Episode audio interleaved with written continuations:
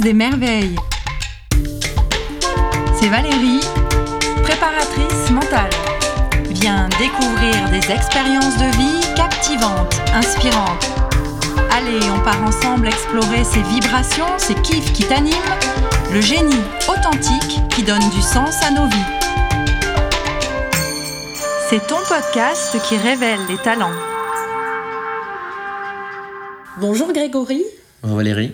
Alors Grégory, on s'est rencontré à un événement un peu spécial, un événement aérien, un meeting. Oui, exactement. C'était fin septembre, euh, début octobre 2022 euh, sur l'aérodrome d'Issoire. C'était lors du meeting Elle et Volcan, et qui était pour nous le dernier meeting de l'année de l'équipe Patrouille de France 2022. Et lors de la soirée inaugurale, euh, le vendredi soir, eh ben, tu es venu m'aborder, puis on a échangé, puis on a rapidement trouvé quelques points communs de discussion. Voilà, et puis euh, euh, je savais que j'allais être émerveillée par le spectacle donc de la Patrouille de France. Je vous avais déjà vu plusieurs fois. Je t'ai trouvé très souriant. Je me suis dit, allez, je vais aller demander euh, éventuellement à un des pilotes s'il accepte de, m'expliquer ce que c'est que ce, métier qui est quand même exceptionnel. C'est un métier qui est exceptionnel parce qu'on est peu à le faire, mais qui est complètement accessible parce que, comme beaucoup de choses techniques, c'est uniquement du travail et de la motivation. Alors ce métier justement de pilote de chasse, spécifiquement dans la patrouille de France, en quoi est-ce qu'il consiste? Qu'est-ce que tu fais pour euh, pouvoir piloter, euh, euh, pour préparer les démonstrations En quoi consiste en fait ce métier-là? Alors le métier de pilote à la patrouille de France, c'est avant tout être pilote de chasse dans l'armée de l'air et de l'espace. Donc tout euh, les personnels qui composent la patrouille de France, les pilotes, les mécaniciens, euh, tous les services de soutien, les secrétaires, les photographes, etc., font tous partie de l'armée de l'air et de l'espace et sont des aviatrices ou des aviateurs qui ont déjà une carrière assez riche dans notre institution. Et, euh, et la patrouille de France spécifiquement, pour les pilotes, eh ben, c'est une petite parenthèse qui dure entre 2 et 4 ans euh, entre euh, une phase opérationnelle dans une unité de combat et une autre phase opérationnelle dans une unité de combat. Donc en fait pour nous c'est vraiment juste une petite parenthèse un peu enchantée, un peu hors du temps, euh, qui dure, bah, comme j'ai dit, entre, entre 2 et 4 ans, donc c'est assez court. Et, toi, ça fait combien de temps que, que tu es pilote en démonstration? Alors à la Patrouille de France, moi, je suis, on vient d'attaquer ma quatrième et dernière année. Donc pour moi c'est ma dernière année avec 3 ans déjà effectués. Et donc tu vas repartir plus en mission combat euh, exactement, bah, je vais attendre euh, que les ressources humaines de l'armée de l'air et de l'espace me donnent un peu de la visibilité. Ça, ça va arriver courant l'hiver, mais du coup, je saurai où je vais être muté euh, bah, janvier ou février 2023 pour partir à la fin de la saison 2023. D'accord. Et alors cet avion, très spécial, qu'est-ce qu'il a justement de, spécifique par rapport aux autres avions au niveau de la vitesse, au niveau des possibilités de, de distance pour le décollage? Est-ce qu'il y a un mode furtif comme dans les films? Non, non, alors euh, voilà, la petite particularité, c'est que pour encore quelques mois, c'est l'avion sur lequel les pilotes de chasse sont brevetés pilotes de chasse. Donc on est mm. tous passés dessus en étant, en étant élèves. Maintenant, l'armée de l'air et de l'espace est dotée du PC-21, qui est un nouvel avion beaucoup plus moderne, beaucoup plus adapté à des avions de dernière génération comme le Rafale, pour former ses futurs, euh, ses futurs équipages. Mais, euh, mais pour ma part et ceux de, mes collègues, on est tous passés en tant qu'élèves sur cet avion. Donc l'avion, il n'a rien de particulier, mis à part qu'il a une livrée bleu, blanc, rouge qui est assez reconnaissable et qui fait partie euh, des éléments qui nous rendent fiers, nous, lorsqu'on monte dans cet avion ou, ou lorsqu'on les voit, euh, voit nos collègues à côté de nous en vol dans cet avion bleu, blanc, rouge, ça fait quand même quelque chose. Mais euh, c'est un avion d'entraînement, comme il en existe d'autres dans d'autres armées, qui, qui a la particularité, en tout cas, d'être extrêmement sain en vol. Ça veut dire que on n'en perd quasiment pas le contrôle. Et pour faire de la démonstration acrobatique à basse altitude, c'est quand même quelque chose d'assez pratique. D'accord. Et d'un point de vue euh, de, la, vitesse, euh, des, des, G, je crois qu'on parle comme ça. Hein. C'est ça. En fait, la vitesse, c'est euh, le comme dans votre voiture, hein, vous avancez, vous, vous reculez. Et les G, c'est l'accélération sur l'axe vertical. Vous arrivez, vous, à les ressentir un petit peu lorsque vous roulez sur une route qui monte et qui redescend. Hum. Vous vous sentez un petit peu flotter en l'air. Bah, voilà, bah, ça, c'est un peu de G négatif. Et inversement, quand vous avez un ascenseur qui part d'un coup, hum. vous sentez un petit peu tassé, bah ça c'est des jets positifs. Donc les jets, c'est ce qu'on ressent quand on, prend un virage qui tourne beaucoup, lorsqu'on commence une boucle, hein, un looping, euh, on se sent un petit peu tassé dans son siège. On va, euh, l'avion peut prendre jusqu'à 7 G, mais on essaie de, nous se limiter à 6 G. Euh, pour bah, pouvoir ne pas trop abîmer l'avion et qu'il puisse durer encore de longues années derrière, derrière nous. D'accord. Et pour préparer donc une démonstration, euh, vous faites tout un tas de, figures qui sont d'ailleurs magnifiques, c'est en musique, euh, il y a aussi une philosophie derrière. comment est-ce que vous y prenez? Tout à l'heure, j'ai eu la chance de voir de loin un entraînement avec des gammes donc, qui étaient effectuées. comment est-ce que ça se passe pour créer cette démonstration? Alors, eh ben, comme, comme, tu le dis, tu as eu la chance de voir les deux facettes de la patrouille de France. La patrouille de France, elle vit selon un rythme binaire. Il y a la phase de novembre à avril où on s'entraîne et la phase de mai à octobre où on fait des démonstrations, on est sur des meetings aériens, où on fait des défilés comme celui du 14 juillet par exemple que, tout le monde connaît. Euh, lorsque tu nous as vus euh, à Issoire, bah là c'est notre dernier meeting de la saison. Donc euh, l'équipe 2022 n'a jamais été aussi forte qu'à ce moment-là. et oui. Et bah, une semaine après, les trois cadres partent. Donc le leader et les deux équipiers les plus anciens quittent l'équipe. Mhm. Trois nouveaux arrivent et tout le monde change de poste. Et là, on arrive à ce que tu as vu cet après-midi, où ben, on, repart sur des gammes de début. Euh, donc au début, c'est des virages, puis ensuite, c'est des figures de base de voltige, des boucles, des tonneaux. Puis ensuite, lorsqu'on mixe une boucle, donc c'est un, rond euh, vertical ou un tonneau où l'avion tourne sur lui-même, et ben quand on mixe des boucles et des tonneaux, ben ça permet de faire toutes les autres figures euh, de, qui composent notre démonstration. Et donc là, ben, ce que tu as vu cet après-midi, c'est vraiment, on appelle ça nous la mine, où on enchaîne des figures isolées euh, et on débriefe et ben, des petits placements, t'es 20 cm trop haut, t'es 10 cm trop à gauche, etc. Et ben, dans un mois, on commencera à assembler deux figures, et dans quatre mois, quatre figures. Et puis euh, l'objectif, c'est dans cinq mois, on puisse présenter notre travail au chef d'état-major de l'armée de l'air et de l'espace pour qu'il nous valide et qu'on puisse retourner euh, partir à partir de mai sur les meetings. D'accord. Et toi, tu as des figures préférées? Et est-ce que le fait de, de, changer de place, ça doit avoir beaucoup d'incidence quand même sur le vol? Exactement. Alors, humainement, déjà, ça, a, ça a une vertu, c'est qu'en mhm. fait, euh, comme il y a trois nouveaux pilotes qui arrivent, un nouveau leader et tout le monde change de poste. Donc en fait, il n'y a pas les gens expérimentés, ce qui, est, ce qui est le cas cette année. Je suis un des plus anciens de l'équipe. Mhm. Euh, alors j'ai un peu plus de facilité parce que j'ai trois ans d'expérience dans les pattes, mais pour autant, je découvre mon poste. Donc en fait, on est tous, tous les neuf pilotes dans la difficulté en même temps et notre équipe se construit mhm. autour de euh, cet objectif de d'être prêt pour fin avril. Donc, euh, donc le fait de changer de poste a quand même cette énorme vertu de mettre l'équipe euh, toutes sur le même pied d'égalité. Il n'y a pas ceux qui sont à l'aise et ceux qui ne le sont pas. Mm. Donc, voilà. Et ensuite, techniquement, bah, ça, ça, permet de, aussi de ne pas rentrer dans une routine à faire tout le temps le même poste. Euh, mais ensuite, déjà, vu qu'on change de leader, c'est-à-dire l'avion de référence et on change la démonstration, les figures ne sont pas du tout les mêmes, bah, du coup, euh, on a tous notre, notre lot de travail effectué pour, pour pouvoir progresser euh, tous en même temps. Et ensuite, bah, les figures que je préfère, il y en a une que je trouve très très belle, c'est l'Apache. Euh, lorsque tu l'as vu à, à c'est notre, notre entrée en scène. Tu avais six avions qui avançait, et puis deux avions autour qui, tournoyaient autour de la patrouille avec des fumigènes bleus et rouges. Voilà, celle-là, je la trouve extrêmement visuelle. Il y a bien sûr le cœur de la patrouille de France hein, qu'on ne ah, présente plus. Euh, Un petit clin d'œil euh, aux familles. Voilà, exactement, pour nos familles et, nos conjointes hein, qui, supportent mm. tout le, tout le back-office un petit peu euh, à la maison. Et puis voilà, mais ensuite, ce qui est très beau à la patrouille de France, c'est que la démo change chaque année. Mm. Donc en fait, il n'y a pas une démo, il y a la patrouille de France tout court. Mm c'est vraiment une, euh, un cœur euh, d'hommes euh, qui apprennent à se connaître chaque année. Donc chaque fois, c'est, différent. Ah, mais c'est exactement ça. Euh, d'hommes et de femmes, on a eu mmh. la commandante Virginie Guyot qui a été leader il y a une, bonne dizaine d'années. mais oui, c'est exactement ça. C'est quand on, quand on y rentre, on y rentre en se disant ça va être une aventure technique incroyable. Et quand on en ressort, on dit bah, c'était une aventure humaine incroyable. Mm. Parce qu'en fait, euh, techniquement, euh, je ne sais pas si tu pilotes, euh, Valérie, mais à faire 10 vols par semaine comme on fait tous les, toutes les semaines d'entraînement, eh ben, nous, on a besoin de 6 mois. Mm. C'est ce qu'on a. Et peut-être que toi, en un an, deux ans ou cinq ans, tu sais faire mon métier. Techniquement, tout s'apprend. Mm. Voilà. Par contre, la grosse difficulté, c'est de, de vivre à neuf, en vase clos, toute l'année. Humainement, c'est extrêmement enrichissant parce qu'on apprend énormément sur soi mais également sur la manière d'interagir avec les autres. Donc finalement, le, la vraie, la vraie plus-value, quand, quand on en ressort, à mon avis, elle est là. Moi qui suis un petit peu plus près de la fin que du début, euh, je commence à rejoindre les discours de, des partants qui sont partis à un moment en disant c'est la langue de bois. En fait, non, ça, ça n'est pas de la langue de bois.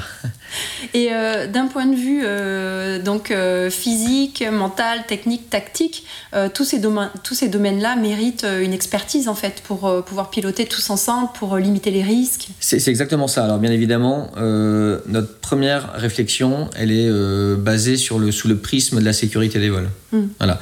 Lorsqu'on dit qu'on fait une des nouvelles figures, une nouvelle démonstration, etc. la première question que l'on se pose, c'est eh ben, si on prend le pire des cas, un avion qui a les deux moteurs qui s'éteignent, est-ce qu'il y a un risque? Si notre réponse n'est pas un non catégorique, mhm. ben on sait qu'on ne va même pas commencer à travailler cette figure. Mais sauf que vu que l'équipe change tous les ans, à raison de partir, ça veut dire qu'au bout de trois ans, euh, ben, il n'y a plus l'expertise d'avant. Donc du coup, on a un réseau d'anciens qui est extrêmement fort et on les appelle en disant bah on pensait à telle figure, qu'est-ce que tu en penses? Ah bah oui, on l'a essayé en 92, alors ça marche pas du tout pour ça. Donc, donc, euh, donc l'aventure humaine, elle se poursuit même, même encore après. Euh, et puis ensuite, euh, ensuite sur tout le reste, eh ben, c'est du travail collectif avec des idées qui viennent des plus anciens, des plus jeunes, des anciens anciens qui nous regardent depuis leur jardin, un peu comme tu as fait tout à l'heure, et qui se disent ah tiens c'est intéressant, j'ai jamais vu ça comme ça. Et, ou, oh là là, mais qu'est-ce qu'ils font C'est ultra dangereux. Et ils vont peut-être lever un point de sécurité qu'on n'avait pas vu, nous appeler et dire j'ai vu vous faisiez ça, est-ce que vous avez vu que et puis et du coup on arrive à progresser euh, à progresser comme cela. Je pensais pas qu'il y avait autant de créativité euh, à, réussir à faire émerger du, groupe. Je pensais qu'il y avait des figures euh, voilà réfléchies et non finalement vous avez quand même cette liberté de, tout créer de A à Z. Eh ben je sais pas qu'est-ce qu'on pourrait regarde du, du patinage artistique. Oui.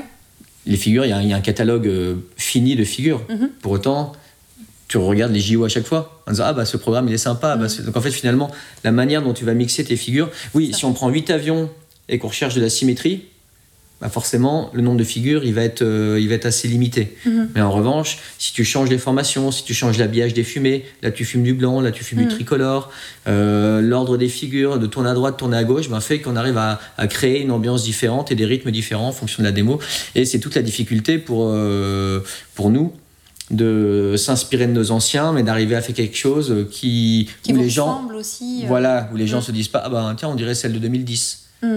Mais alors que pourtant c'est exactement les mêmes figures qu'en 2010, mais juste on a réussi à créer notre, notre spécificité sur notre démo euh, pour euh, parce qu'il y a un intérêt aussi intellectuel fort là-dessus. Et puis ensuite au niveau physique et et mental, psychologique. Euh, bah, déjà, je pense que moi, c'est, je pense que c'est lié. Mhm. le physique va avec le mental inversement. Et on a un entraîneur, on a un coach, un, professeur de sport de l'armée de l'air et de l'espace qui, euh, qui initialement est professeur de sport à l'école de l'air et de l'espace, donc pour les, pour les futurs officiers, euh, et qui, en plus de son job, s'occupe de nous matin et soir, tous les jours. Donc, à raison d'une demi-heure le matin et une heure le soir pour euh, nous mettre en condition, pour que euh, nous donner un corps qui soit susceptible d'encaisser les vols. Et ça, à la limite, on a nous déjà notre expérience de pilote de chasse d'avant, depuis d'une dizaine d'années, d'une douzaine d'années, mhm. mais surtout d'encaisser la, la, difficulté et la fatigue d'un rythme de saison estivale où euh, nous, on s'est vu une journée, mais, en fait, moi, des jours comme ça, j'en ai 150 mhm. tous les jours. Avec de la fin de matinée jusqu'à euh, la fin de soirée, je suis debout à voler, à échanger avec, euh, avec des jeunes enfants, avec des médias, avec, euh, avec toi, et avec cette nécessaire représentativité et donc exemplarité que notre insigne de la patrouille de France nous demande. Donc mm. voilà, c'est ça qui est, qui est plus fatigant. Et c'est une grosse euh, rigueur, régularité dans, dans les entraînements. Euh, euh, si un, pilote est malade, un gros rhume, ça va être compliqué de, de pouvoir voler. Eh bien exactement. Et alors là, on a dans l'équipe, on est, on est 9 pilotes. Oui. Donc il y a 8 titulaires et un remplaçant. Et le rôle du remplaçant, c'est de pouvoir sauter dans n'importe quel cockpit, hormis celui du leader. Et, ah, de pouvoir, et, et, que ça ne se voit pas du public. Mmh. Alors que moi, je vais maîtriser mon poste de numéro 7, je suis le numéro 7 mmh. cette année, mais lui, il doit maîtriser le poste du 2, du 3, du 4, du 5, du 6, du 7 et du 8. Et ah. au claquement de doigts, il doit sauter dans un avion et faire la démo. Finalement, c'est celui qui est le, plus prêt. Et eh ben, c'est celui qui est le, plus expérimenté. Ben, voilà, tu l'as trouvé tout seul. C'est exactement, c'est mmh. celui qui est en toute dernière année, euh, qui effectue généralement sa quatrième année. Donc là, moi, je, vais faire 4 ans parce que lors du Covid, on a bloqué le, renouvellement une année. Mmh. Mais euh, du coup, lui va faire sa cinquième année. Et c'est bien évidemment le plus expérimenté qui a cette capacité de prise de recul sur les postes pour pouvoir sauter d'un cockpit à l'autre. Et euh, le petit coin de domaine, c'est le leader qui est malade. Et ben là, du coup, on, ne vole pas. D'accord. On ne vole pas parce qu'on est tellement habitué à travailler à son geste, à sa voix, qu'on on ne pourrait pas faire la démo. On ne pourrait clairement pas la faire. Bah, Justement, je m'interrogeais sur le rôle du leader. Euh, c'est lui donc qui lance toutes les figures. Et est-ce que c'est un leader aussi en dehors? C'est lui qui décide des entraînements? Qui sait qui, euh, qui orchestre tout? Est-ce que le leader orchestre vraiment tout ou est-ce qu'il a des choses spécifiques? Alors, il orchestre tout, D'accord. mais euh, il s'appuie sur ses huit équipiers. Hmm. En fait, on a chacun un rôle qui est extrêmement défi- bien défini et cadré. On a huit équipiers et huit cellules. Donc on est un par cellule, donc chacun est ultra responsable de sa partie. Et, le, et le, la contrepartie de ça, c'est qu'il ne regarde absolument pas la partie de l'autre. Mhm. Pour ceux qui ont eu la chance d'assister à notre briefing, bah, ils voient que c'est le numéro 5 qui fait la coordination entre les mécaniciens et les pilotes. Donc personne d'autre ne va aller savoir si son avion a eu telle panne, a été réparé, etc. C'est le numéro 5 qui est chargé de ça. C'est le numéro 6 qui fait la météo. Donc en fait, le leader, quand ils- on va préparer, euh, préparer le vol de demain, euh, bah, qu'est-ce qu'on va faire comme série d'entraînement? Est-ce que ça va être du beau temps, euh, de la- du mauvais temps, etc. Moi qui suis en charge de ça cette année, de proposer au leader euh, des programmes, je vais pas regarder la météo. Je vais appeler le 6 en disant bah, Laurent, quelle météo demain? C'est bien défini en fait. Chacun Exactement. a vraiment son rôle et le, le leader en fait fait le lien entre tout ça. Et le, le leader, il est en haut et il tranche. Mais il tranche de l'heure à laquelle on mange jusqu'à ce qu'on va faire en vol. Hmm. Et il- vraiment, il balaye tout ça. Euh, mais, euh, mais, mais en, en- en se nourrissant de ce que chaque équipier fait. Et c'est tout le cœur du recrutement de la patrouille de France. On recrute quelqu'un euh, sur qui on n'aura pas envie de taper au bout de 15 jours, parce qu'il en reste encore 350. Et oui, c'est ça et, qui est complètement, et qui sait être complètement autonome aussi, oui. Hmm. même sur une tâche qui est moins intéressante que d'autres. Vous dites, bah, préparer le programme du vol de la patrouille de France demain, ça, ça va être intéressant. Bon, mais réserver le resto ou trouver le wifi de la chambre d'hôtel, ça, ça l'est un peu moins. Et pour autant, eh ben, il y en a un de nous qui est chargé de, c'est le numéro 2, de s'occuper de toute la partie logistique. Les restos, les chambres d'hôtel, euh, euh, bah, si on prend du retard parce que euh, l'interaction avec les médias ou avec les enfants prend plus de temps qu'on va arriver 20 minutes en retard au restaurant, eh ben, il appelle. Mais personne d'autre ne s'en occupe et le leader va pas lui demander est-ce que tu as décalé le restaurant? Il va le faire de lui-même. Et, et le recrutement, vous pouvez y participer aussi un petit peu euh, Au moins émettre un avis ou pas du tout et, Eh ben- et comment ça se passe pour être sélectionné Eh ben, euh, C'est un concours ou euh, Plus que ça, on a l'immense chance, euh, enfin en tout cas dans un cadre militaire, de pouvoir choisir nos futurs équipiers. Donc tous les ans, il y a un poste de futur leader à pourvoir et deux postes d'équipier. Pour ces gens-là, il y a trois conditions. La première, c'est être breveté pilote de chasse, bien évidemment. La deuxième, c'est avoir 1500 heures de vol. Mhm. Et la troisième, c'est être chef de patrouille. Chef de patrouille, c'est la qualification opérationnelle dans une unité de combat la plus élevée. Avec ces trois conditions, ils peuvent répondre à la prospection que l'armée de l'air et de l'espace édite chaque année. Et après un premier filtre euh, des ressources humaines de l'armée de l'air et de l'espace, on reçoit les candidats par groupe de deux ou trois, ici chez nous à la patrouille de France, et ils passent une journée avec nous. D'accord. Euh, dans- pendant laquelle ils, ne, ils participent complètement à notre journée d'entraînement. Donc euh, ils font deux vols avec nous, Ah, ils, plus. font, ils mangent, ils, font, euh, ils font la séance du sport du soir. Et sur les deux vols, ils sont aussi en place arrière, ils ne pilotent pas. Ils sont vraiment là en tant que passagers. Pourquoi? Parce qu'on n'a pas besoin de juger leur aptitude technique, vu qu'ils sont pilotes de chasse comme nous. Mhm. Ils ont servi dans les unités de combat Mhm. comme nous. Mhm. Et ils ont 1500 heures de vol comme nous. Donc en fait. On sait que techniquement, il n'y a aucune raison qu'ils ne puissent pas faire Mm. comme nous. Donc on n'est pas meilleur que les autres, on a juste euh, appris spécifiquement quelque chose. Et donc on- si on ne juge pas sur le technique, ça veut dire qu'on juge sur Le côté humain. le côté humain. Mm. Exactement. Mm. Et donc en fait, il n'y a vraiment que ça qui rentre en ligne de compte. Et démocratiquement, euh, on vote pour, euh, pour nos futurs équipiers. Donc ça, c'est quand même une, une chance, mais une responsabilité euh, extrêmement lourde. Exactement. Mm. Mm. Euh, tout à l'heure, tu as expliqué que le numéro 5 euh, euh, faisait le lien avec les, les mécanos. Euh, J'ai cru comprendre le jour où on s'est rencontrés, lorsque je t'ai écouté un petit peu parler de ton métier, que le mécanicien était très très très important. Euh, aussi important que, que celui de pilote, le rôle de pilote. Est-ce que tu peux m'expliquer comment ça marche? Est-ce qu'il y a un mécanicien pour toute la patrouille, plusieurs mécaniciens, ou est-ce que chaque pilote peut-être a euh, un ou deux mécanos pour, pour lui? Alors, eh ben, comme quoi le, le timing est bien fait, les grands esprits se rencontrent. C'est hier soir que les couples euh, pilotes-mécaniciens se sont faits. Ah, ce sont Voilà. des couples alors Euh, exactement. Je vais, si on reprend de manière plus, plus, plus générale, euh, la partie des services techniques de la patrouille de France, c'est à peu près 30, 30, 35 mécaniciens qui ont chacun leur spécialité. Il y a des mécaniciens vecteurs, des mécaniciens avioniques qui s'occupent de tout ce qui est électrique, des mécaniciens armuriers qui s'occupent bah, du pot fumigène, du siège équitable, etc. Donc chacun a sa petite spécialité. Dans ce petit groupe de 30-35 personnes, il y en a 10 qui sont ce qu'on appelle mécaniciens de piste. C'est ceux que tu as vus euh, à Issoire. Oui. C'est-à-dire c'est ceux Voilà. qui partent avec nous Mhm. tout l'été. D'accord. Et les 25 autres font partie de l'équipe de dépannage et c'est eux qui assurent bah, tout le soutien base arrière. Ça veut dire que quand nous, quand on rentre de meeting, on part en jour de repos et eux bah, vont faire les grosses maintenances, vont faire ces choses-là. Ces mécaniciens de piste, comme les pilotes, tous les ans ils changent. Mm. Et donc du coup, on a ces, ces mécaniciens et la tradition de la patrouille de France veut que ce soit les mécaniciens qui choisissent leurs pilotes. D'accord.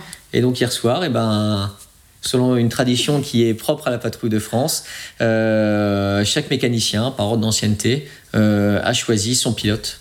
Euh, donc c'est euh, c'est le cas hier. Donc moi j'ai eu la chance d'avoir d'avoir Philippe pendant mes deux premières années, d'avoir Christophe l'année dernière et cette année j'ai Cédric. Mais je le sais que depuis hier. Voilà. Donc du coup on va passer l'année ensemble parce qu'il n'y a que lui qui préparera mon avion le matin. Mhm. C'est pour ça que vous parlez de couple, c'est hyper Ah, mais fort comme lien, c'est si- parce que c'est lui qui prépare ton avion, donc il est responsable de, de- de toute la mécanique, de Exactement. peut-être d'incidents euh, qu'il va éviter. Exactement, mais quand tu, si jamais, la prochaine fois que tu vas prendre l'avion, euh, tu regarderas, tu verras le commandant de bord ou le pilote qui fait le tour de l'avion. Oui. Ça, n'importe quel Mhm. pilote fait le tour de son avion, que ce soit dans un aéroclub, dans un planeur, etc. Eh ben, nous, on ne le fait pas. C'est lui qui le fait pour nous. Ah, C'est lui qui totale. officiellement prend en compte l'avion. Il- Je lui donne un chèque en blanc en début de saison en disant bah, tu mets mon nom et c'est comme si. Donc on a vraiment cette confiance où euh, ben, je ne vérifie absolument rien sur l'avion quand je monte dedans. Et inversement, bah, quand lui il monte derrière moi pour aller ben, à Issoire, j'ai pas testé les connaissances en pilotage de Cédric, mais normalement je, devrais avoir un petit peu plus que lui, mais en tout cas il me fait entièrement confiance parce qu'il monte derrière moi et puis, euh, et puis on part en vol euh, tous les deux dans notre petit Alpha Jet euh, pour partir. Donc il y a vraiment une confiance mutuelle qui se construit parce que euh, Mhm. Oui. euh, Philippe, j'ai passé deux ans avec lui. Euh, Christophe, j'ai passé une année avec lui. Euh, Cédric, j'ai passé pour l'instant 24 heures avec lui. mais, euh, mais on va se construire, on va trouver euh, eh ben, nos petits trucs à nous, euh, no- notre, petit- notre petite routine. Et puis, euh, ce qui fait que ben, sans un regard, ou quand le moteur tournant, juste par un regard, on arrivera à, à se comprendre et il va venir voir ce qui se passe. Et, et voilà, ça va se faire. Et, Donc chaque pilote peut avoir des petits réglages euh, spécifiques Exact. pour lui. Ah oui, alors euh, de taille de siège déjà. Ouais. Euh, alors il y a une- les mécaniciens ont une carte de travail Mmh. euh, qui est officielle et qui est celle de, de- de l'avion. Et ensuite, eh ben, chaque pilote va avoir, avoir ses petits réglages, par exemple, de fréquence radio, etc. Donc des trucs qui, sont, qui ne touchent absolument pas à la sécurité des vols. Mais voilà, on en, on en discute avec, euh, avec notre mécanicien, donc moi, moi avec Cédric, et puis, euh, puis ça va avancer. D'accord. Oui, c'est impressionnant d'a- d'apprendre ça. Euh, Il y a vraiment une, une cohésion, un lien, un échange euh, perpétuel entre chaque membre de, de Eh la ben, patrouille. Et bien, qu'est-ce qui fait que un mécanicien euh, de la patrouille de France va rester dépanné à l'avion jusqu'à 3h30 du matin sur le Eh parking de l'aéroport de Lannion euh, à la lumière de l'iPhone? Et Ouais. le lendemain matin, à 9h, bah, il sera assis dans l'avion pour repartir. Oui. C'est juste qu'en fait, on a euh, cette cohésion. euh, on travaille tous pour la patrouille de France. Travaille- ils ne travaillent pas pour les pilotes, ils travaillent pour mettre euh, 8 avions en ligne de vol pour la patrouille de France. On fait une démo pour que la- les gens voient la patrouille de France, pour pas qu'ils voient Grégory faire un- une démo, euh, ils s'en fichent complètement. Et donc voilà, donc on a tous le même objectif. Déjà, c'est la première chose. Et puis ensuite, eh ben, on a la chance de choisir, de, de se côtoyer, de faire quasiment six mois de, euh, un peu comme une opération extérieure. On passe six mois euh, où je vois moi euh, plus mon mécanicien et mes collègues que, que mon épouse. hein. Mm. donc, oui. donc c'est sûr que le côté humain, il est, il est primordial dans, dans tout ça. Quand on voit le, le spectacle magnifique de la patrouille de France, on oublie parfois que euh, bah, ce sont des petits détails et qui- et qu'il y a des personnes vraiment qui vont avoir un, un rôle essentiel. Il n'y a pas que le pilote. Exactement. Un rôle vraiment essentiel et, et sans lui, il n'y a rien qui se passerait, pas de spectacle, etc. On a tendance à oublier. Mais du pilote au mécanicien, au photographe, quand Voilà. euh, vous dites Ah, la photo sur Instagram de la Patrouille de France, Mm. elle est magnifique, bah, c'est juste que on a un, un photographe qui, sous 5G, arrive à prendre une photo dans un cockpit sans reflet. Mm.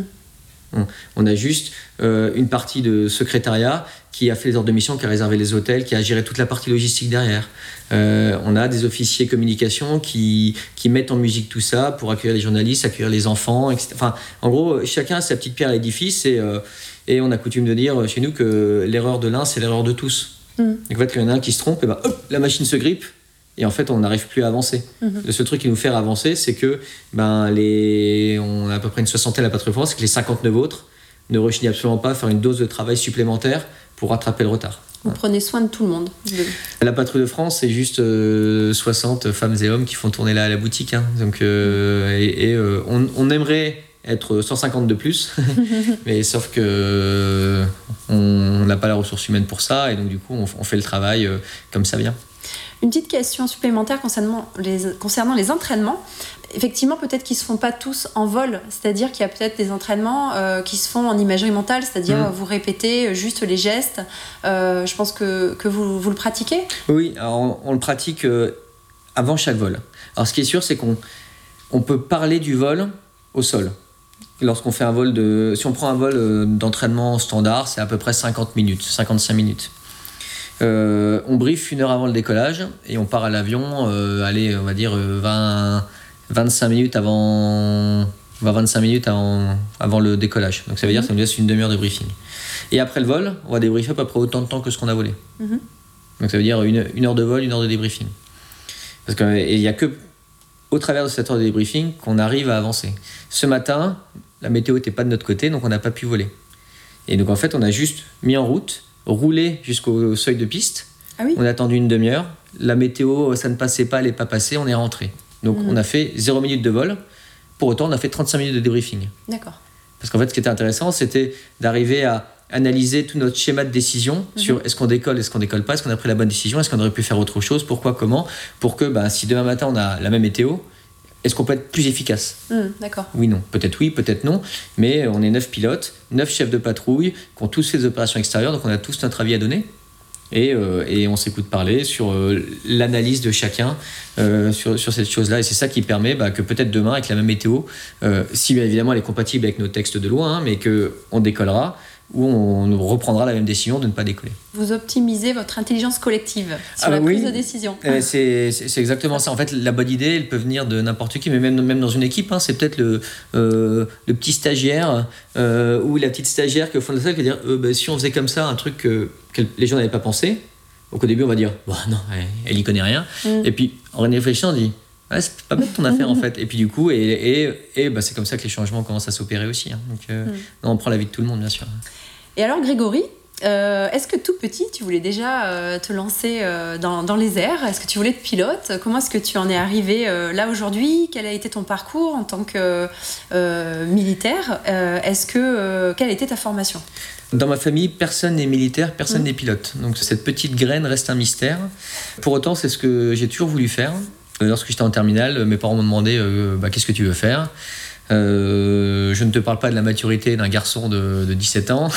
J'ai, dit, j'ai dit, je vais faire pilote. Il m'a dit, bah, très bien, tu vas faire une prépa. Donc je suis parti en, en classe préparatoire où euh, on nous met vraiment en condition euh, en disant, bah, vous serez ingénieur, vous serez ingénieur, vous serez ingénieur. Bon, moi, ingénieur, c'est pas forcément ce que je voulais faire. Et du coup, bah, je suis allé voir mes parents et je leur ai dit, bon, en fait, c'est pas vraiment ça que j'ai envie de faire. Ils m'ont dit, bah, maintenant que tu es dedans, va faire une école d'ingénieur et tu vas faire un troisième cycle derrière, d'autres choses, de commerce, tu feras. Donc à la fin de ma première année de prépa, j'ai passé plusieurs concours, le concours pour être pilote de ligne, Mhm. le concours pour être pilote de chasse et un concours d'école d'ingénieur. J'ai été pris à mon concours d'école d'ingénieur. J'ai malheureusement pas été pris au concours de pilote de ligne. Je dis malheureusement, mais du coup, j'ai heureusement pas été pris chance. parce que trois mois plus tard, j'avais intégré mon école d'ingénieur et en décembre, l'armée de l'air m'a rappelé et m'a dit ben, euh, tu attaques euh, en mars. Donc j'ai Ah. quitté mon école et je suis entré en l'armée de l'air euh, en 2003. Donc là, Mhm. on attaque par une formation militaire, une formation théorique, on passe le brevet théorique du pilote de ligne. Oui. Et puis ensuite, eh ben, on attaque les vols hein, par d'abord un petit avion à hélice, puis ensuite euh, sur l'Alpha Jet. Et ensuite, j'ai eu ma première affectation euh, sur Mirage 2000 à Luxeuil-les-Bains, en Haute-Saône. Et euh, là, j'ai eu la chance de pouvoir euh, pas franchir le pas et partir sur Rafale euh, à Saint-Dizier, où j'ai passé cinq, euh, cinq très belles années. Et ensuite, euh, les militaires étant mutés tous les 3 à 5 ans, ben, est venu le temps de ma mutation à moi. Et je suis parti à Paris travailler en état-major. Donc là, euh, pour les gens qui nous écoutent, se dire euh, le gars il est pilote de chasse, il va faire l'ordinateur à Paris, et ben c'était très intéressant, D'accord. très intéressant euh, de voir comment sont prises les décisions. On, on pense tous que notre chef est nul et qu'on serait meilleur que lui. Ben là, du coup, d'être à côté du chef et de voir qu'il n'est pas si nul que ça, c'était assez intéressant. Et j'ai eu la chance, l'énorme chance même d'aller travailler au contact des industriels de la défense, au contact de la DGA, qui est donc euh, l'organisme, la direction générale pour l'armement, c'est ceux qui passent les marchés avec les industriels pour notre matériel euh, euh, militaire. Et donc, du coup, travailler à leur côté pour parler du Rafale de dans 10 ans, 15 ans. Mhm. Donc, de mettre mon expérience opérationnelle au profit de, bah, du lycéen d'aujourd'hui qui va aller passer le concours demain pour devenir Ouais. pilote de chasse, et ben pilotera un Rafale sur lequel bah, j'ai eu la chance de participer à des discussions. Donc, donc ça, c'était très intéressant. Et euh, De la même manière que j'ai un peu tenté le concours de, pilote pour pas me dire à 30 ans, t'es vraiment trop bête, t'aurais pu essayer. Ouais. Euh, J'avais cette idée de patrouille de France qui me trottait un peu dans la tête. J'ai un copain, mais pour moi c'était pour les vieux. J'étais trop jeune pour ça. Et jusqu'à ce qu'un de mes copains de promo, il rentre donc en fait, je me suis dit bah, que, que, le vieux, c'était peut-être moi. c'était peut-être moi maintenant. Et du coup, bah, j'ai passé euh, le concours de la patrouille de France pour pas me dire à 40 ans, oh, t'es trop bête, t'aurais pu essayer. Mmh.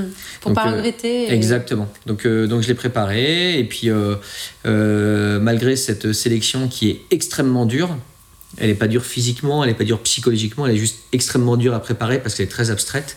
Euh, peut-être qu'on l'évoquera euh, tout à l'heure. Et eh ben, euh, ben, ça a marché. Et puis du coup, à l'été 2019, je suis arrivé à Salon de Provence avec, avec ma famille. Et puis, et voilà, puis je commence à toucher un petit peu à la fin de cette belle aventure. Et ensuite, ben, je repartirai vers, vers d'autres cieux. Comme tu le disais, ça a été un petit peu difficile. Est-ce que tu as eu des temps forts et des temps plus complexes justement dans, dans ce parcours-là? Alors, comme dans beaucoup de parcours, oui et non, la formation de pilote de chasse, elle, est clairement très dure. Elle est clairement très dure. Euh, ça demande beaucoup de travail, euh, beaucoup d'abnégation, beaucoup de motivation. Maintenant, avec le recul, 20 ans après, si vous prenez euh, une secrétaire, un contrôleur aérien, un fusilier commando, un mécanicien ou un pilote, on a exactement la même formation militaire. Mmh, d'accord. Donc en fait, cette formation militaire, c'est vraiment plus, à mon sens, une formation d'un état d'esprit où on apprend les rudiments de la vie de groupe et le travail en équipe. Parce que ben, le fusilier commando, qui est lui un expert du combat au sol, le contrôleur aérien, qui est un expert de son domaine, la secrétaire, qui est une experte de son domaine, et eh ben, euh, si on a la même formation de base, euh, c'est bien que euh, finalement, techniquement, l'important, il n'est il, est pas dans le maniement de mon fusil. Mm. Même si c'est en tant que militaire, c'est quand même normal que, que, je sache faire ça. Et par exemple, bah, ma, ça a commencé comme ça, moi, à Cognac. Euh, j'arrive à la gare de Cognac un dimanche soir à 20h45 sur un mois de mars en, en, 2003. Et il y a 23 euh, autres personnes que j'avais jamais vues de ma vie. Euh, les réseaux sociaux n'existaient pas trop à l'époque, hein, donc on se connaissait pas du tout. des cheveux plus ou moins longs. Et, et, puis le soir même, on dort par chambre de 12 dans un bâtiment militaire avec du carrelage au sol et des lits en fer. Quoi. voilà. Et en fait, bah, et ça commence comme ça. Et, oui. et euh, on va fêter. un peu euh, par un choc, pas thermique. Ouais, euh, c'est exactement ça. Et on va fêter en mars nos 20 ans de promo. Hmm. avec, et on a un WhatsApp promo où il y a même ceux qui ont quitté l'armée qui sont encore. Donc ça crée vraiment là. Et donc du coup, eh ben, ces temps forts et ces temps faibles, on les vit bien sûr individuellement parce qu'ils nous concernent nous, mais on les vit d'abord collectivement parce que ben, la même manière que lorsque tu as quelque chose à fêter, tu vas sortir avec tes amis. Bon, on le fait pas tout seul. Donc en fait, bah, nous, quand on a quelque chose à fêter, on fait un truc avec notre promo ou un truc avec nos, avec nos collègues d'escadron de, de, combat ou de, la patrouille de France. Et inversement, bah, quand ça se passe mal, quand c'est plus compliqué, eh ben, c'est les premiers à être là. On a, tous, euh, on a tous eu des périodes difficiles. Moi, j'en ai eu une très dure où j'ai perdu mon meilleur ami dans, dans, dans, le crash de son Mirage 2000. Euh, mais humainement, l'escadron, c'était dingue. C'était de voir que euh, des gens qui ne se sont jamais vus le week-end sont revenus euh, on est allé dans sa maison pour aider à finir les mais enfin voilà dans une tout ça dans une bonne ambiance de sourire euh, alors qu'on est, tous en période de deuil donc, donc finalement c'est vraiment le groupe qui à la fois fait profiter des bons moments et puis vous êtes quand, ça va un, peu plus mal et et voilà, puis du coup, bah, mes moments compliqués pendant la formation, en fait, ils ont été vraiment atténués parce que bah, mes collègues de promo étaient là pour m'aider à préparer mes vols, pour en discuter, pour me donner leurs conseils. Euh, alors, c'est des conseils tout relatifs, hein, parce qu'ils étaient aussi nuls que moi, vu qu'on était tous en train d'apprendre.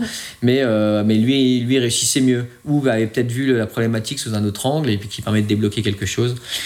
Donc voilà, on va dire qu'on s'inspire tous les uns des autres, on va dire.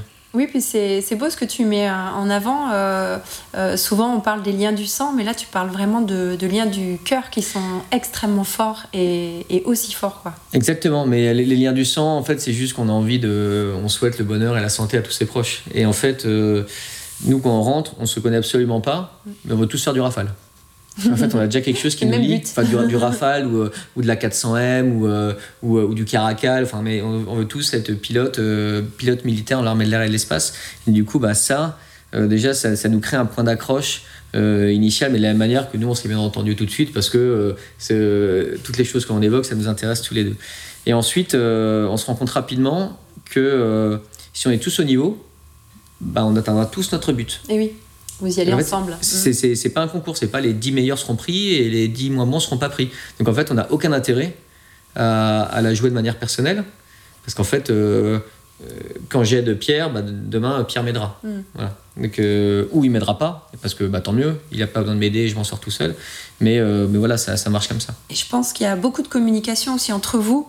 Euh, chacun sait ce qu'il attend de l'autre Mm. et, euh, et connaît aussi euh, les attentes du groupe. Donc tout ça, ça, ça doit être vraiment calé dès le début. Vous, vous devez quand même beaucoup parler. Comment Oui, alors. C'est vraiment un état d'esprit, c'est normal.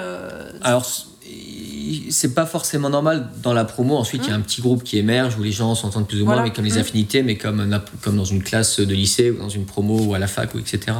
Mais, mais ce que tu dis là, c'est complètement vrai à la patrouille de France.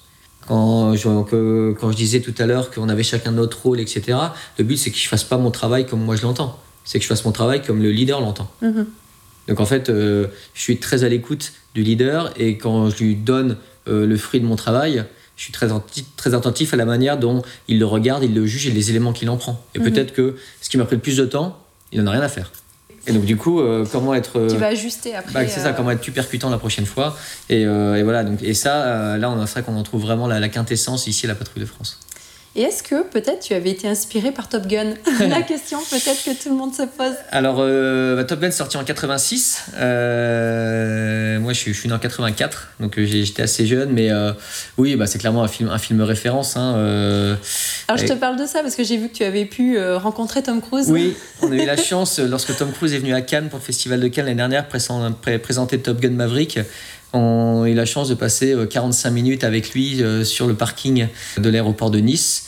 Et euh, Tom Cruise, euh, alors on a peu de points communs. hein. Le seul, c'est notre taille. Voilà, on fait à peu près la même taille.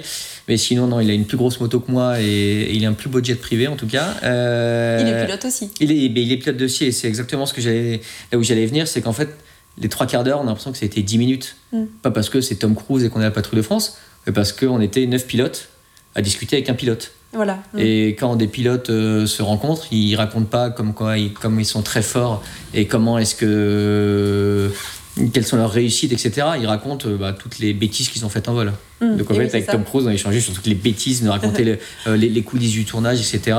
Et ça, c'était euh, c'était très drôle. Et on aurait pu, euh, son attaché de presse est venu le chercher en disant euh, Tom, faut qu'on y aille, on a, on a des trucs à faire. Mais j'ai l'impression qu'on aurait pu durer encore deux heures comme ça. Et on a, il est très sympa, très avenant, très souriant. Et on a parlé, on a parlé avion pendant, pendant une heure. Mm. Euh, quels sont tes, tes plus beaux vols ou peut-être tes plus belles missions euh, dont tu as souvenir Ou peut-être euh, des moments où tu as été en difficulté et où ça t'a peut-être amené à de l'humilité, à- où sont tes, tes priorités, à l'essentiel en fait de, de la vie? bon, ça, euh, j'ai j'ai à peu près une centaine d'exemples. Déjà, c'est tous les jours à la patrouille de France qu'on est en Eh oui. difficulté. Mais euh, non, ah, je pense que si, si tu demandes à n'importe quel euh, pilote de l'armée de l'air et de l'espace, quand il quitte l'institution, quel est son meilleur souvenir, je pense qu'il n'y en a pas beaucoup qui te parleront des vols. Mm. Je pense qu'on sera beaucoup à te parler de euh, d'un moment de cohésion. euh, un moment de cohésion, c'est le mot poli pour dire soirée, hein, mais Des mais, émotions. mais- hein, voilà, aussi. mais c'est d'un moment vivez. partagé, euh, notamment en opération extérieure, hein, qui est vraiment un, un moment où on se recentre sur le groupe et la mission. Et on n'a pas, on n'a pas à avoir en tête euh, tout le quotidien de la lessive, les courses, etc. Parce que ça, du coup, on a dans- un énorme service de soutien qui s'occupe Mhm. de tout ça. Et nous, on est vraiment tourné vers l'opérationnel et vers la vie de groupe. Et du coup, bah, c'est vrai que mes meilleurs souvenirs, ils sont vraiment là. Après, les vols, moi, je travaille dans l'avion, hein, donc euh, j'ai peu de temps pour prendre du recul et regarder. Mais euh, si, il y a du, un lever de soleil au-dessus de la crête au retour d'une mission de, euh, en Libye. Il y a euh, la patrouille de France qui est euh, trois quarts d'eau au-dessus du château de Versailles l'été dernier. Mhm. Euh, voilà, il y a des, des- des petits moments comme ça. Il y a la rencontre avec le président de la République qui, euh, bah, Mhm. pour tout militaire, c'est quand même un événement assez, assez rare. Euh, il y a ce petit moment avec Tom Cruise hein, qui reste quand même assez unique. Enfin, donc c'est c'est des, petits moments comme ça, plus que ah bah je m'en souviens, c'est exactement ça. Tel jour, il s'est passé ça. Oui, c'est en lien avec les émotions que tu ressens Oui, oui, ce hein. c'est- exactement ça. Et je me rappelle, ouais, il y a une ou deux opérations extérieures qui ont été euh, plus ou moins dures humainement dans le groupe, et, euh, mais par contre qui euh, techniquement ont pris un, un essor complète, un énorme essor sur un événement qui s'est passé. Et le groupe s'est complètement ressoudé Mm. parce qu'il il était, il était actif et, et- et le but, la mission, eh ben, tout le monde l'a l'a revoyé au bout du tunnel. Et du coup, bah, tout le monde s'est remis à travailler euh, de concert. Et là, c'est incroyable. Des incidents euh, qui t'ont peut-être amené euh, des peurs, parce qu'on parle d'émotion et c'est une émotion qui doit être présente de temps en temps. Est-ce que c'est de l'adrénaline, de l'appréhension? Alors, le- à mon sens, hein, mais ça c'est ma vision très Oui, personnelle, c'est que justement il faut pas qu'il y ait d'adrénaline en vol. Hmm. S'il y a de l'adrénaline, on est beaucoup moins dans le Et contrôle. oui. Et l'objectif, c'est clairement de maîtriser ce qu'on fait. D'être en maîtrise. Euh, pour autant, dans un avion, euh, vous faites peur en voiture, bah, tu t'arrêtes, tu ouvres la portière, euh, tu souffles un coup, et puis euh, tu bois une gorgée de thé et tu repars. Mm. En avion, ça, ça, ça marche pas, Et parce que je peux pas m'arrêter. Dans une mission de combat, encore moins. Deux avions qui se croisent de très très près, euh, se croiser très très près en avion, si c'est pas maîtrisé, tu aurais pu mourir, c'était pareil. Quand les avions se rapprochent à 2000 km/h de vitesse de rapprochement, Mm. quand ça passe à 100 mètres, c'est un pouillème de seconde. Voilà. Mm. Et bah, pour autant, bah, tu es encore dans un rafale qui avance à euh, 900 km/h avec des ennemis euh, simulés ou réels qui sont en face. Et puis bah, il faut se remobiliser et puis, Mm. puis ensuite revenir se poser. À Patrouille de France, euh, y a, on se fait quasi très très peu peur en vol parce qu'en fait euh, tout est briefé, surbriefé, on est, on est tous au même poste, on fait toujours la même chose, on, on ne laisse absolument rien au hasard. Et en unité de combat, bah, vu que le principe même de la guerre, c'est qu'on peut pas prévoir ce qui va s'y passer. Mhm. Donc on, prépare notre mission, on la brief avec une, une tactique qu'on peut appliquer en pensant que les ennemis vont appliquer telle tactique. Mais Mhm. sauf que, euh, vu que l'ennemi il applique pas du tout la tactique qu'on a prévue, de fait, du coup on est- on est obligé de se, re- de se rebeloter en vol et de repartir sur autre chose. Et c'est là où généralement, dans le truc non prévu, où ça peut arriver. Et ben pour autant, bah, il faut arriver à se remobiliser. Dans ce laps de temps où euh, il y a une perte un peu de repère parce que vous êtes obligé de changer de, de stratégie. Et ben exactement. Mais Et et là, sinon, après, vous êtes focalisé sur les objectifs, sur ce que vous avez à faire. Eh ben c'est exactement ça. Mm. Mais, euh, mais le meilleur moyen de remplir sa mission, c'est de pas mourir. Oui. Donc en fait, euh, en un, il s'agit de piloter son avion et de pas rentrer euh, ni dans le sol, qui généralement a tendance à souvent gagner contre les avions, euh, ni dans son équipier, ni dans son ennemi ou dans le missile de son ennemi. Et donc du coup, bah voilà, donc on, on repart de ces priorités-là. Et une fois que, ok, bah je sais que dans les, les- la minute qui vient, je ne vais pas mourir. Maintenant, je peux commencer à réfléchir au côté tactique. Et voilà. Et, et c'est ça, c'est ça qu'on apprend en escadron de combat. C'est, euh, c'est pas piloter un Rafale. Piloter un Rafale, c'est très facile. L'avion est extraordinaire, il est très bien fait. Euh, l'interface homme-machine, elle est, euh, elle est vraiment dingue. Euh, et euh, ben, piloter un avion, euh, on tire, ça monte, on pousse, ça descend, gauche-droite. Hein. C'est, pas plus compliqué que ça. Ce qui est compliqué, c'est d'en faire quelque chose de manière efficace. Mhm. Euh, et c'est exactement ça qu'on apprend. C'est comment est-ce que j'utilise mon outil pour aboutir à une mission. Et le faire tout seul, c'est assez simple, c'est juste de la technique. Et le faire à plusieurs, ben, c'est plus compliqué. Mais par contre, les effets sont démultipliés. Et à la patrouille de France, c'est exactement pareil. Faire une belle figure de voltige tout seul, ben, c'est juste du travail, donc c'est pas très compliqué. Mhm. La faire à 8, synchronisée, là, c'est beaucoup plus compliqué. Grégory, quelles sont les trois forces que tu as développées euh, dans ton parcours?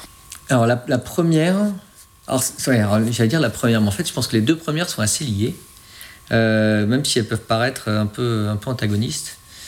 Euh, La première, je pense, c'est la, la confiance en soi. Parce Oui. que ben, quand tu es dans un avion tout seul, il, il faut prendre des décisions.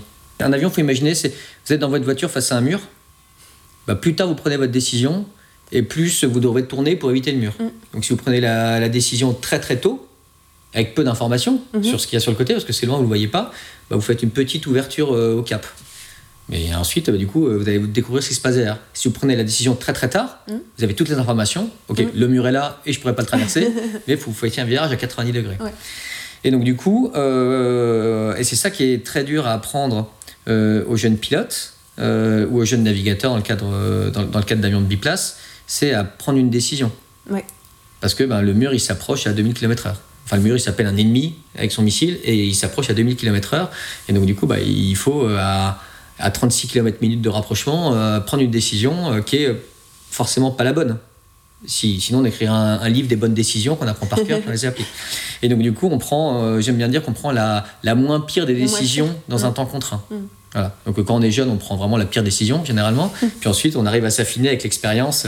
Euh, mais, euh, mais On n'a le- pas le temps de faire le calcul des probabilités. voilà, exactement. Mais le Il moins y a une part important, d'intuition aussi, d'expérience, bien sûr. d'expérience, ouais, D'expérience d'expérience et puis ouais. et un petit peu d'intuition, un petit peu d'intuition aussi, ça vient. Mais c'est vrai qu'on arrive à se recalquer rapidement sur une situation déjà vécue ou similaire ou qu'un copain nous a raconté hier Aussi, euh, oui. à table. les récits de. Exactement. de En fait, on se nourrit beaucoup de des expériences des autres. Donc, voilà. Donc, cette confiance en soi, et si on la, si on la calque bah, pour, euh, pour, euh, pour, pour, pour une jeune ou un jeune qui veut, qui veut faire n'importe quel métier, c'est ben, si je travaille, je peux réussir. Mm. Je suis pas, euh, a priori, je suis pas plus nul que mon voisin. Donc, en fait, si je travaille, je peux réussir. Et du coup, l'autre qualité, bah, c'est l'humilité. Oui. C'est accepter que je, bah, je suis nul. Mhm. C'est normal, je suis nul, euh, je débute. Si, si, je te mets demain dans mon avion de la patrouille de France, tu vas être nul. C'est normal. Mais sauf que euh, dans une semaine, tu seras déjà beaucoup moins nul. Et dans un an, euh, je fais des podcasts et tu es pilote à la patrouille de France. et, et, voilà, donc, donc ça, c'est ça. Et la seule moyen de progresser, bah, c'est de tomber. C'est ça. Mais euh, si quelqu'un te relève, tu progresseras vachement plus vite que si tu te relèves tout seul. Mm. Donc du coup, c'est d'aller accepter, d'aller demander j'ai pas compris, explique-moi. Demander de l'aide et de pas appréhender l'échec, l'échec est normal. Exactement, exactement, et que de pas avoir peur de, bah, de demander à Tom Cruise comment est-ce qu'il fait dans Top Gun. Mm. Parce que ah, c'est Tom Cruise, et, ou demander à, à- si je croise Thomas Pesquet, euh, comment est-ce qu'il fait pour euh, euh, faire telle opération. C'est Mhm. juste, bah, en fait, il, il a à m'apprendre, et n'importe qui à qui on demande à parler de son métier, de son expérience, généralement, il est ravi d'en parler aussi.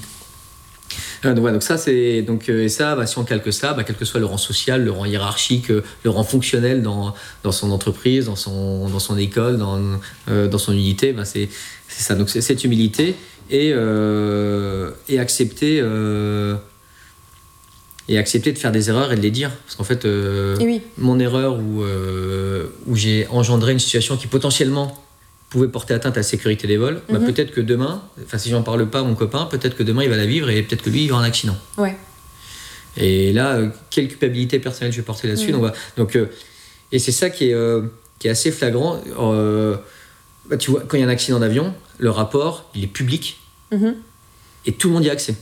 Mais c'est voilà, bah, l'aéronautique c'est ça. C'est j'ai fait une bêtise, on analyse. C'est peut-être la faute de Pierre, Paul ou Jacques. Ça c'est pas notre travail, c'est la, justice de décider ça. Mais en tout cas, ce qui est sûr, c'est que c'est que Marie, François et machin, bah, ce serait quand même trop bête qu'ils refassent la même chose en deux ans parce qu'ils n'étaient pas au courant que c'est arrivé. Et donc c'est tout ça euh, qui, euh, qui, qui, à mon sens, est vraiment important. Cette humilité et, euh, et arriver à depuis que je suis rentré dans l'armée, que, que je suis euh, élève pilote de chasse, je suis pilote de chasse sur Rafale, oh là là, t'es incroyable, tu es super fort en maths, euh, euh, t'as, t'as des yeux d'aigle, etc., etc. Et en fait, ou même à la, pilote, à la patrouille de France, d'être les meilleurs des meilleurs, les meilleurs pilotes, mais pas les meilleurs pilotes. On est, on est juste des, des personnes, quand tu es sélectionné par Mm. neuf autres personnes pour intégrer un groupe. On n'est pas un meilleur pilote, vu qu'il y a même, comme je t'ai dit, euh, au test de sélection de la patrouille de France, il n'y a pas de pilotage. Sûr, on n'est ouais. pas meilleur pilote que les autres. Et en fait, moi, je suis juste un, un bachelier à qui on a appris à être pilote de chasse. Mm. Et, et là où c'est important, c'est qu'on m'a pas appris à faire pilote de chasse, on m'a appris à être pilote de chasse. Mm. Donc c'est bien qu'il n'y a pas une histoire de technique, c'est juste une histoire d'être. Et voilà. Un état d'esprit, euh, et puis bah, tout le reste, c'est la base, mais Ouais. c'est plus important. C'est ce. Ouais. Mm. Et puis euh, la dernière, euh, c'est peut-être une méthode d'analyse d'une problématique. Parce qu'en fait, euh, aborder une mission de combat ou une, mission de combat, mais la patrouille de France, notre mission de combat, c'est notre mission de rayonnement. Hein, euh, et ben, euh, si j'ai deux heures pour la préparer ou si j'ai deux semaines pour la préparer, je vais pas être tout l'aborder de la même manière. Mais pour autant, je peux très rapidement m'y perdre euh, en commençant à rentrer dans les détails, alors que bah, si on me demande de monter une soirée pour 40 000 personnes pour demain soir pour 10 euros, Mhm. bah, me dire ah bah je connais un DJ sympa, c'est pas du tout le cœur du sujet, c'est c'est pas possible, c'est pas faisable. Voilà. Et du coup cette méthode de réflexion, euh, bah, c'est voilà, analyser l'objectif, définir une problématique, euh, voilà, c'est tout ça où et ben quand quand je fais des choses à la maison euh, ici ou euh, ou ben dans mon métier euh, plus tard lors de ma, ma deuxième vie professionnelle, je pense que ça, ça je le garderai de ce que la- l'armée de l'air et de l'espace m'a appris. Donc c'est analyser, ré- réfléchir, prendre des décisions et trouver des solutions. Trouver des solutions. La, la première question, c'est euh, qu'est-ce que je dois faire pour quand? Mm. Voilà. Et peut-être que ces deux choses-là, elles sont déjà compatibles. Mm. Donc en fait, déjà, te- on peut aller voir son chef en disant bah, chef, en fait, euh, Mm. ça- il me faut du temps ou un truc plus simple. Mais là, ça je, ne- ça, je ne peux pas le faire. Re-questionner les questions. Bah voilà, mais ou peut-être qu'il va dire bah t'as pas le choix, mon grand, c'est l'armée. bon bah ok, Aussi. bah, du coup euh, le problème il est insoluble. Donc j'ai défini parce que j'y ai réfléchi en analysant cette problématique que je ne pourrais pas le faire. Mais bah étant donné que c'est pas la réponse qu'il attend, et ben moi de trouver la réponse qui s'approche le plus de Un ce qu'il attend. ouais. Voilà. Mm. Et, euh, et ben tout ça avec euh, ben, cette contrainte de temps qui existe toujours, euh, qui est celle d'un avion où ben, toutes les 5 secondes il y a une décision à prendre, qu'elle soit minime ou grosse. Euh, une petite anecdote à partager euh, qui t'aurait euh, marqué dans, ton parcours? Une des missions d'opération extérieure la- qui, m'a le plus marqué, c'était en Afrique. On était lorsqu'on est en opération extérieure en rafale actuellement, nos missions c'est ou de la reconnaissance, on va prendre des photos parce que l'armée de terre souhaite monter une opération pour pour aller dans tel village, etc. Donc on va prendre des photos de leur progression en amont pour qu'ils puissent préparer leur, préparer leur, mission. Puis ensuite, lorsqu'ils la font, eh ben, on, leur apporte, on leur apporte du soutien aérien. Mhm. Bah, ils ont deux rafales au-dessus d'eux pour aller voir 20 km en amont de leur convoi et puis pour apporter du soutien aérien s'ils sont pris, pris à partie par, par des ennemis. Et on était dans ce cadre-là, sur cette mission. C'était des forces françaises qui rentraient dans un village africain. Euh, c'était très calme, hein. et euh, sauf que en 10 secondes, c'est devenu, euh, c'est devenu vraiment, vraiment beaucoup plus compliqué. Et mon travail dans, dans un rafale, je suis un espèce de, d'expert légal, mais aux commandes d'un rafale. Ça veut mm. dire que j'ai pas le droit de tirer une bombe quand je veux, où je veux. Mm. Ça ne marche pas. Il y a des règles d'engagement du théâtre, nationaux, les règles de la guerre, etc. Et donc, du coup, bah, quand euh, quelqu'un me demande de tirer une bombe euh, dans un village africain, eh s'il y a des dommages collatéraux, j'ai pas le droit de le faire. Mm. Et du coup, bah, donc j'avais euh, ces forces françaises au sol qui se faisaient tirer. Donc, dans ma tête, moi, je vois vraiment le gars qui est sous son, sous son camion en train de se faire tirer dessus avec sa petite radio en train d'essayer de m'expliquer ce qui se passe. Moi, je suis au-dessus, 15 000 pieds au-dessus, essayer de comprendre où il est, ce qui se passe, où sont les ennemis, où sont les amis, etc. Et puis voilà, puis on a, on a réussi à débloquer la situation en, euh, par, un travail en amont, un gros travail de préparation au sol, d'analyse de ces règles d'engagement. Et puis, euh, bah, on s'est tous les deux proposé des choses mutuellement. Il faut imaginer ça avec des tirs de Kalachnikov en, fond. Hein. Euh, et puis une pression temporelle. et au sein de mon avion, moi je faisais biplace, j'étais avec, avec la commandante Sylvia, avec ma navigatrice. au sein de ma patrouille, on était deux avions. Euh, et avec euh, ses forces au sol et donc euh, cet homme-là là, qui qu'on appelle un JTAC, il y a une espèce de, communion et tout le monde, et en fait les, idées fusionnaient de partout jusqu'à trouver. Attends, mais si, si, je fais ça, est-ce que ça te va?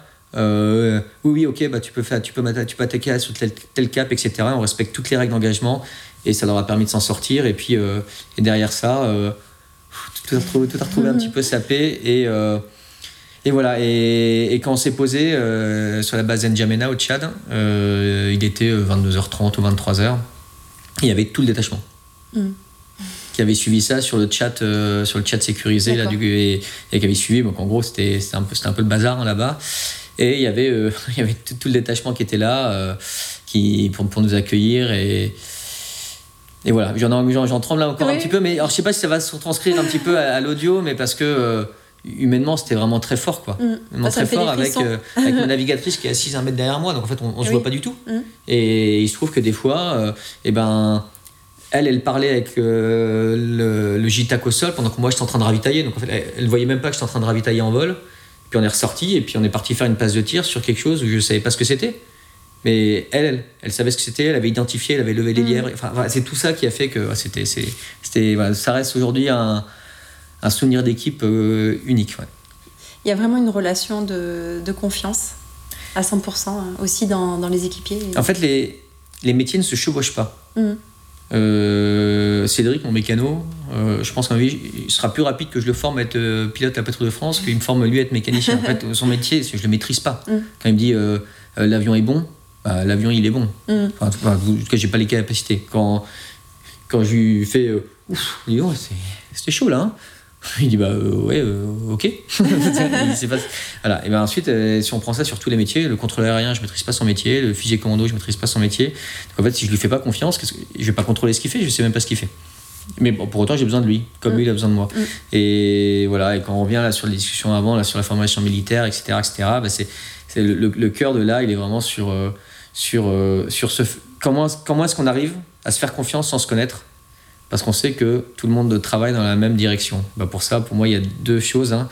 C'est euh, avoir le même but. Oui. Un but commun. Un but commun. Et puis euh, la motivation et le respect de l'autre, de donner le meilleur de soi-même pour l'autre. Mm. Au milieu de tous ces liens invisibles. Mm, exactement. Euh, Grégory, qu'est-ce que tu peux te souhaiter? Qu'est-ce que tu souhaites à, à, ton activité, au pilote Et qu'est-ce que tu souhaites au, au monde? Euh, ce, que je, hein. ce, que je, peux me souhaiter, ça va pas être très original. Hein. ça va être surtout euh, bah, une, que, que, mes enfants grandissent bien, que, mm. que mon épouse s'épanouisse, que, bah, que notre famille aille bien, que mes proches aillent bien, la santé. Parce que finalement, euh, moi qui suis parti tous les étés pendant six mois, oui. je vois ma famille qui avance. Mm. Puis moi qui essaye de. Je vois la correspondance partir, Mm. je roule à 200 à l'heure pour aller à la gare d'après, puis je vois la correspondance, enfin je les vois sur le bord du quai, voilà, c'est un, peu- c'est un peu li- li- cette image. Donc euh, voilà, donc euh, en tout cas que, que tout le monde aille bien. Euh, pour mon activité, euh, bon, bah, clairement déjà qu'on garde cette euh, superbe ambiance qu'on a actuellement à la Patrouille de France. Mhm. Ça c'est parce que du coup les- ça fait partie du plaisir qu'on a à partir le matin dans la nuit, euh, dans la nuit de Provence euh, pour partir au boulot. Euh, cette année c'est particulier, en fait le 70e anniversaire de la Patrouille de France. Oui. Voilà, donc euh, bah, que, que cette belle fête soit réussie et puis, euh, puis surtout que je puisse être là pour voir les- le 80e, le 90e et le 100e anniversaire de la Patrouille de France. Parce que c'est ce qu'on nous martèle, ce que les anciens nous martèlent quand on arrive à la Patrouille de France, c'est que euh, notre unique travail, c'est de, quand on la quitte, de rendre l'outil au moins aussi bien que comme on l'a trouvé. Ouais. Voilà, Mm. de surtout pas lui faire du mal, lui faire de tort, parce que c'est très dur de se relever d'une mauvaise image. Donc, euh, donc si la PAF pouvait perdurer en étant toujours aussi belle, ça c'est vraiment ce que, ce que je nous souhaite. Euh, et puis pour le monde, euh, bon, j'ai eu, j'ai eu 10 au bac de philo, hein, donc je ne suis pas un grand philosophe, mais quand je vois comment est-ce que les aviatrices et les aviateurs, et puis nous à la patrouille de France, ce qu'on arrive à faire juste en s'écoutant, ben, je me dis que euh, toutes les problématiques auxquelles eh ben, on est tous sensibles aujourd'hui, hein, euh, euh, la problématique écologique, énergétique, financière, etc. Peut-être que si chacun avait sa petite cellule et reportait au même leader, Mm. et qu'ensuite le leader tranchait, et que même s'il n'a pas pris la décision qu'on a prise, et bon, on met quand même 100% de son énergie là-dedans. Voilà, J'ai- j'ai- j'aimerais qu'on puisse arriver comme ça à, à s'écouter, à progresser, et puis surtout à, à retrouver la vertu du je me suis trompé. Mm. Voilà. Cette humilité, oui. Mm. Euh, comment tu te sens dans les airs? Comment est-ce que je me sens? Dans les airs, Ah. dans les nuages. Aujourd'hui, tu as vu l'entraînement aujourd'hui, c'était vraiment particulier. Euh, Il y avait une météo, nous on a, on a trois types de démonstrations, une beau temps quand il fait très beau, une intermédiaire quand il fait moyen, une mauvais temps euh, quand vraiment le plafond, le plafond nuageux est trop bas. Et là c'est vraiment particulier, on a, fait, on a fait de la mauvais temps, ce qui est beaucoup plus dur que de la beau temps, c'est surprenant que ça puisse paraître. Non, du sol on a l'impression que c'est juste des virages qui s'enchaînent, mais techniquement c'est beaucoup plus compliqué que de, Ouais. faire, que de faire des loopings. Du coup dans, là dans l'avion j'étais plutôt concentré, et pour autant avec l'humidité il y avait des aigrets comme des petites bulles d'humidité qui se créaient sur les ailes, euh, il y avait des petites inter- intercouches, donc parfois la patrouille surfait un peu sur les nuages. Je dis ça au travers des repères de l'avion d'à côté que je vois défiler, hein, mais, oui, oui. mais c'est juste, voilà, donc euh, il y a vraiment ça, et puis surtout, euh, l'aéronautique, c'est quelque chose d'extrêmement contraint, il y a énormément de règles, euh, des zones aériennes, des zones inter- interdites, etc. Et pour autant, c'est un, pour autant, c'est un espace de liberté incroyable. Incroyable. Tu te Ouais, sens donc c'est- libre Ouais.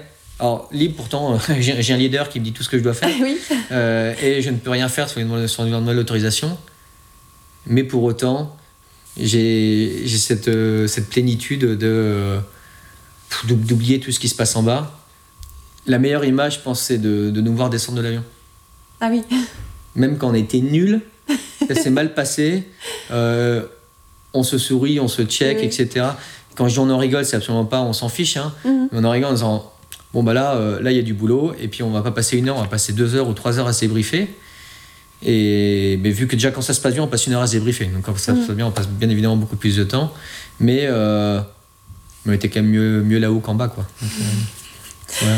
Est-ce que tu aurais euh, une devise, une citation, un conseil ou une petite histoire à partager avec nos auditeurs, nos auditrices pour terminer?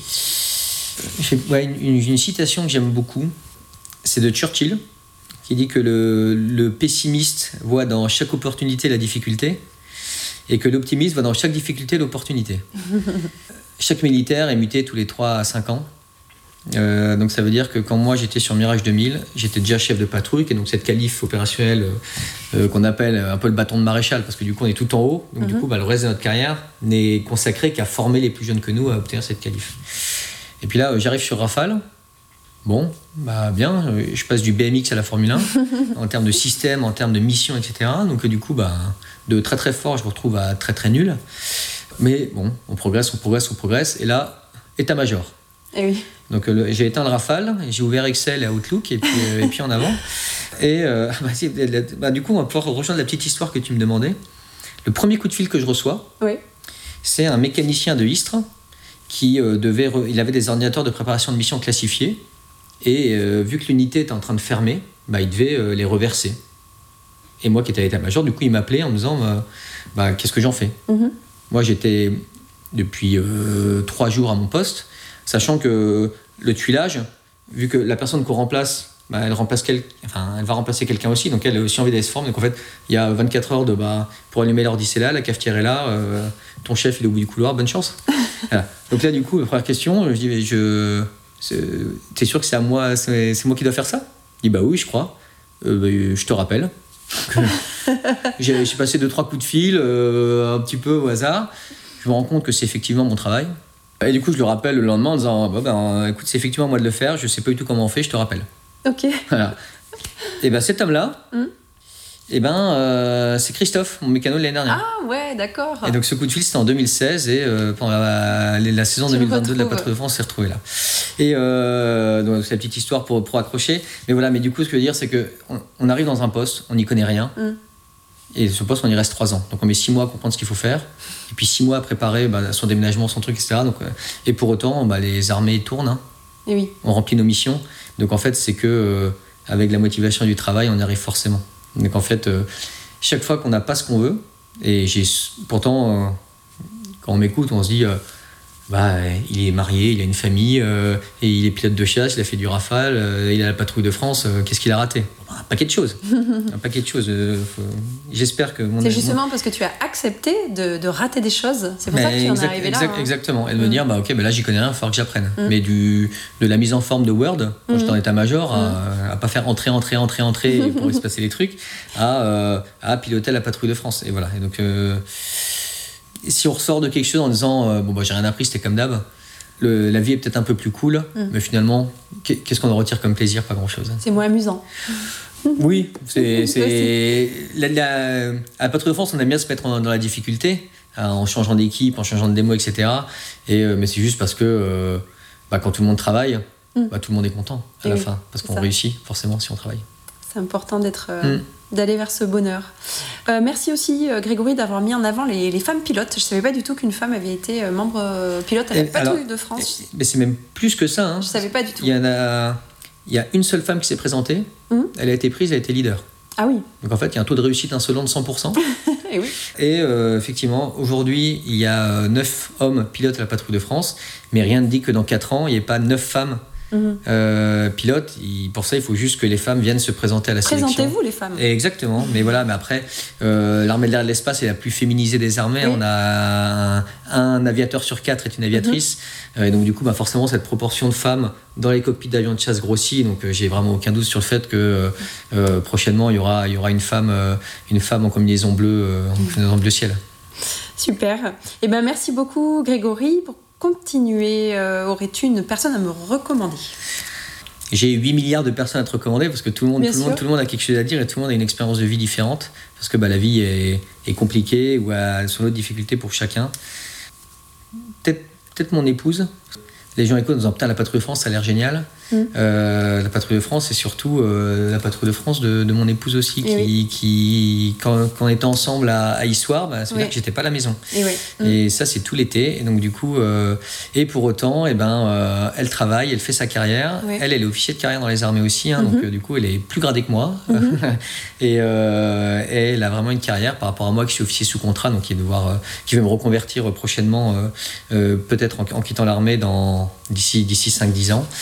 Euh, et voilà, donc euh, avoir sa, sa version des faits, j'en ai un peu peur, mais je pense que ce serait intéressant. Et puis sinon, voilà, j'ai rencontré aussi euh, plein d'autres personnes. Euh, Il y a euh, mes amis, euh, mon frère aussi, qui a, je pense, beaucoup de choses à dire sur beaucoup de choses.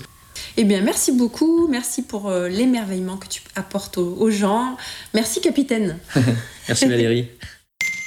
C'était le capitaine Grégory, pilote de chasse au sein de la patrouille de France. Il représente les femmes et les hommes de l'armée de l'air et de l'espace au travers des démonstrations aériennes avec les 60 personnes que compose la patrouille de France. Grégory vous invite à réaliser que faire des erreurs et surtout les comprendre permet une progression infinie jusqu'à vos rêves. Si tu souhaites aussi partager ton talent avec nous, ou si tu connais une prochaine merveille, contacte-moi sur les réseaux sociaux. Valérie Buisson, podcast Les Merveilles.